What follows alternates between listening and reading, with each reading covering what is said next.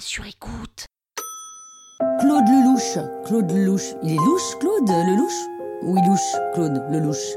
Vous écoutez Krusty Celebrity, le podcast qui parle de. Bah, enfin, de célébrité, quoi.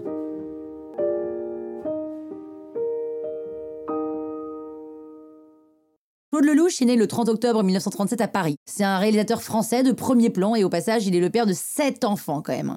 Son père à lui, Simon Lelouch, il est né en 1904 à Alger et sa mère, Eugénie Abélard, est née en 1911 dans le Calvados. Petit, sa mère cache Claude dans des salles de projection pour échapper aux Allemands pendant la Deuxième Guerre mondiale.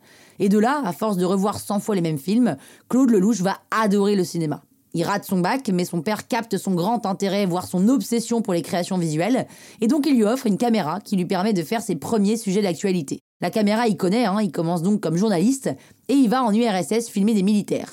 Alors cette période, elle lui apprend beaucoup sur la direction d'acteurs, et il en fait d'ailleurs sa marque de fabrique, un texte, des artistes et surtout du matériel technique. Et en gros, c'est ça, hein, c'est le 7 art qu'il botte vraiment. Il va inventer d'ailleurs le 7 art à sa sauce, le cinéma signé le louche, seulement c'est un peu compliqué parce que les débuts sont plus que moyens, hein. il est très très critiqué par les spécialistes des cahiers du cinéma. Son premier film qui s'appelle Le propre de l'homme est assez boudé, et Claude Lelouch est un peu blacklisté, enfin pas tellement longtemps puisqu'il fonde sa société de production Les Films 13, 13 parce qu'il y a 13 lettres dans son nom, et il commence une carrière complètement dingo pendant laquelle il tournera plus de 50 films dont Un homme et une femme, Itinéraire d'un enfant gâté, L'aventure c'est l'aventure, Un homme qui me plaît, etc. etc. etc. Mais bon, on va revenir un peu à ses débuts. Après quelques petits boulots comme réalisateur de Scopitone, alors des Scopitones c'est quoi? Eh Bien c'est l'ancêtre du clip, voilà, on disait des Scopitones pour dire un clip. Donc après la réalisation du clip pour Johnny, Nougaro ou encore Vartan, et le gros ratage de trois longs métrages, il revient en star avec son plus grand film Un homme et une femme en 66, et il remporte même la Palme à Cannes, plus l'Oscar du meilleur film étranger.